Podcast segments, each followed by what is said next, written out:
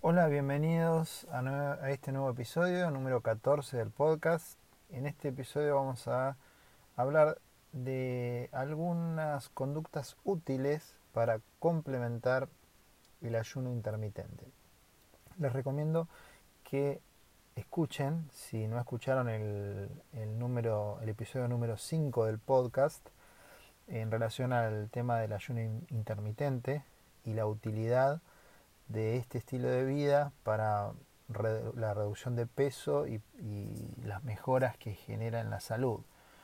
Eh, tradicionalmente eh, muchas dietas recomiendan comer frecuentemente, las tres comidas, dos colaciones, eh, la base de la pirámide nutricional que deben ser carbohidratos. Bueno, es, hay mucha frustración seguir este tipo de dietas y muchos fracasos a mediano y largo plazo.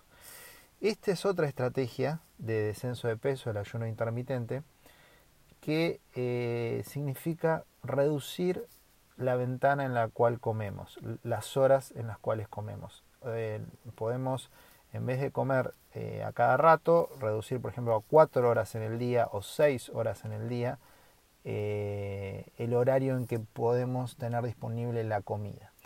Numerosos estudios han demostrado que este tipo de estrategia redunda en una mejora en el peso, o sea, una reducción en el peso, mejoras en la obesidad y todo lo que esto significa. Realmente el sobrepeso y la obesidad es una epidemia eh, hoy en día, la diabetes, eh, los problemas cardiovasculares, las demencias, todo eso tiene relación con el sobrepeso. El ayuno ha demostrado que es protector en este sentido, o sea, mejora las funciones eh, el sobrepeso en forma significativa y todo el, riesgo cardiovascular que eso representa. Entonces, es como para que usted incorpore en su estilo de vida el ayuno y empiece a informarse en este sentido. Puede empezar eh, con una ventana de 6 horas, eh, comiendo en un periodo de 6 horas y luego de 4 eh, es algo muy personal, haciéndolo primero algunos días y viendo cómo uno eh, responde, e ir aumentando eh, las horas de ayuno paulatinamente. Hay, gente que prefiere comer en, los, en horarios de la noche, hay gente que prefiere hacerlo al mediodía.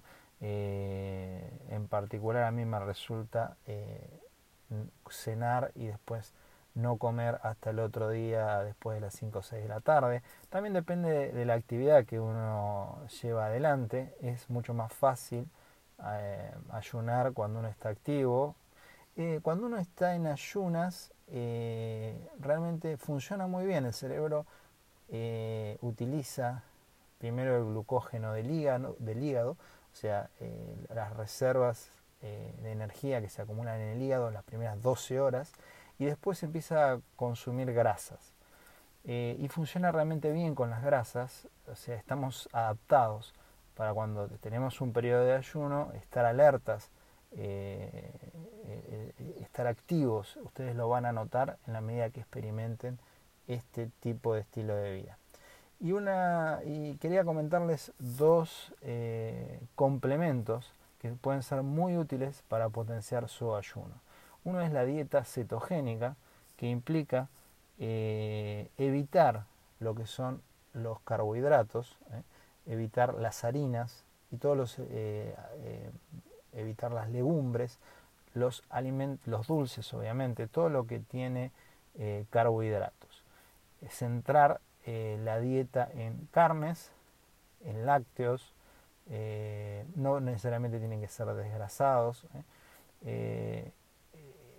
hay mucha mala este, promoción de, las carnes y las grasas, pero son un alimento saludable que evita esos picos de glucemia eh, altos que generan las pastas, los carbohidratos en general.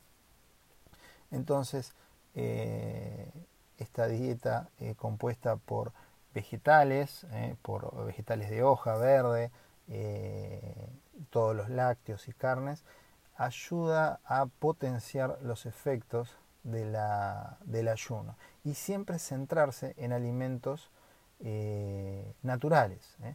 Eh, no procesados, evitar todos los alimentos como las, las galletitas, y, carbohidratos o dulces de estas características.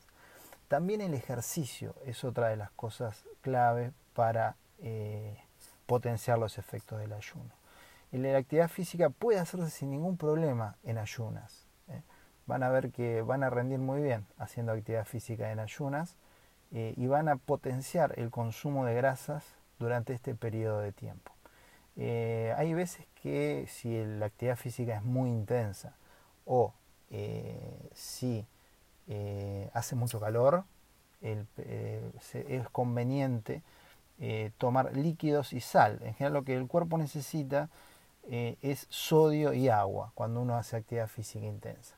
Entonces, a veces, si nos sentimos un poco mal eh, haciendo actividades físicas en ayunas, puede ser esto lo que necesitamos. Lo mismo que cuando uno hace ayuno por un periodo más prolongado, lo que habitualmente el cuerpo necesita es sodio y agua. Entonces, complementando con algo, algún líquido, con jugo de limón y algunas cucharadas de sal, eh, sal marina, podemos complementar eh, esta falta de ingesta eh, de sólidos y con los sólidos obviamente eh, van las sales que